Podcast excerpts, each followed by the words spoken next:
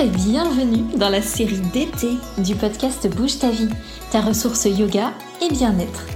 En cet été 2021, nous allons prendre le temps de tirer les apprentissages de l'année, réévaluer nos besoins et nos projets pour planifier notre rentrée de la façon qui nous correspond. Garde de quoi prendre des notes à portée de main et c'est parti pour l'épisode du jour. Bonjour à toi, on continue notre petit exercice, un peu comme un cahier de vacances, et on va avancer sur tes priorités. Prends le temps de te réapproprier les exercices des semaines précédentes. On va avancer un petit peu sur tout ça, on va affiner, on va continuer de travailler. On va définir ensemble trois grands sujets sur lesquels tu vas continuer de définir des actions qui te seront utiles. Un premier point qui sera ton succès professionnel, ça peut aussi être tes projets, tes études, euh, ce qui potentiellement peut aussi te ramener des, des sources de revenus à court, moyen, long terme. Donc quelque chose de plus professionnel. Tu vas aussi considérer ton bien-être personnel. Dedans, tu vas pouvoir entrer tout ce qui est hygiène de vie et aussi tout ce qui est relation. Euh, ça peut être par exemple, tu vois, septembre, reprise du sport. Donc tu vas considérer ce domaine-là, bien-être personnel. Et en troisième domaine, tout ce qui représente tes causes et tes convictions.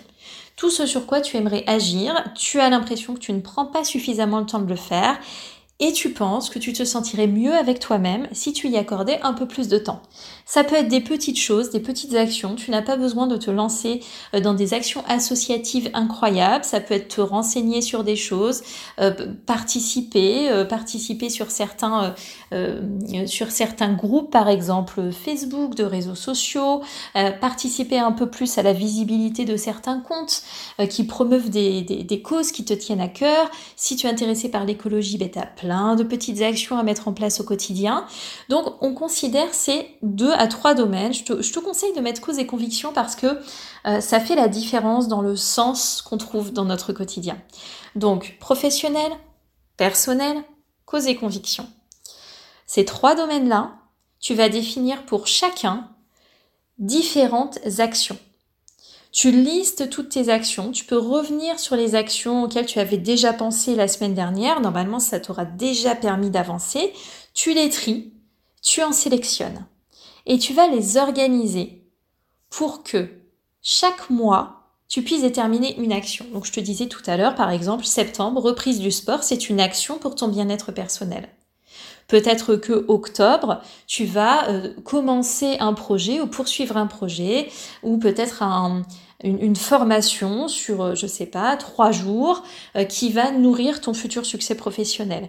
Et peut-être que le mois suivant, tu vas faire une action pour une association. Tu feras peut-être un don, tu vas peut-être juste te rappeler de repartager la publication d'un compte qui lutte pour la, la conviction qui t'est chère. Différentes actions. Au moins une par mois. Je te conseille d'alterner une grande action deux petites actions. Une grande action, deux petites actions. Tout ce qui va te rester comme action de côté, tu vas le garder dans une réserve d'action que tu pourrais éventuellement ajouter au fil des mois si tu sens que tu as la capacité, l'espace organisationnel, mental de le faire. Donc tu vas faire cette organisation, ces actions qui vont couvrir ces trois domaines principaux, le pro, le perso, les causes et convictions, et tu vas comme ça prévoir un peu ton calendrier de l'année. De septembre au mois d'août prochain, qu'est-ce que tu peux mettre en place qui te donnerait l'impression d'avancer pour toi-même, d'avancer sur ta vie? Lorsque cette première étape est faite, et je sais qu'elle est assez euh, dense, mais une fois qu'elle est faite, je t'invite aussi à revenir à une liste qu'on a établie sur la première semaine, à savoir la liste des choses que tu n'aimes pas faire. Si tu vois des éléments manquants, ajoute-les.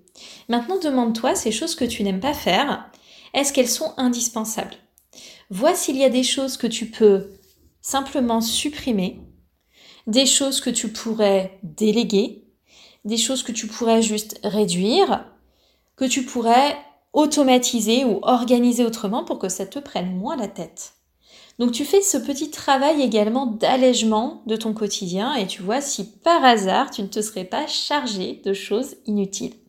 Donc d'un côté, tu commences ta planification par mois pour l'année qui vient de tes actions pour servir trois principaux domaines de ta vie. Et puis en même temps, tu travailles aussi sur ce qui ne te convient pas trop en voyant comment est-ce que tu pourrais alléger tout ça.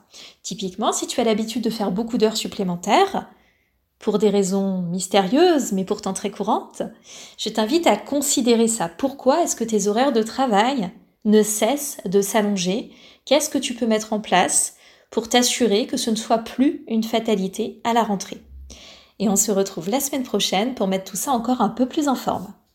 Merci d'avoir écouté cet épisode, je te souhaite une belle réflexion. Tout au long de l'été, tu peux aussi me rejoindre avec le programme de yoga 3 semaines au top. Le lien est dans les notes de cet épisode. Bouger le corps et bouger le mental, tu sais que ça va ensemble. Je te souhaite une très belle journée et je te dis à la prochaine.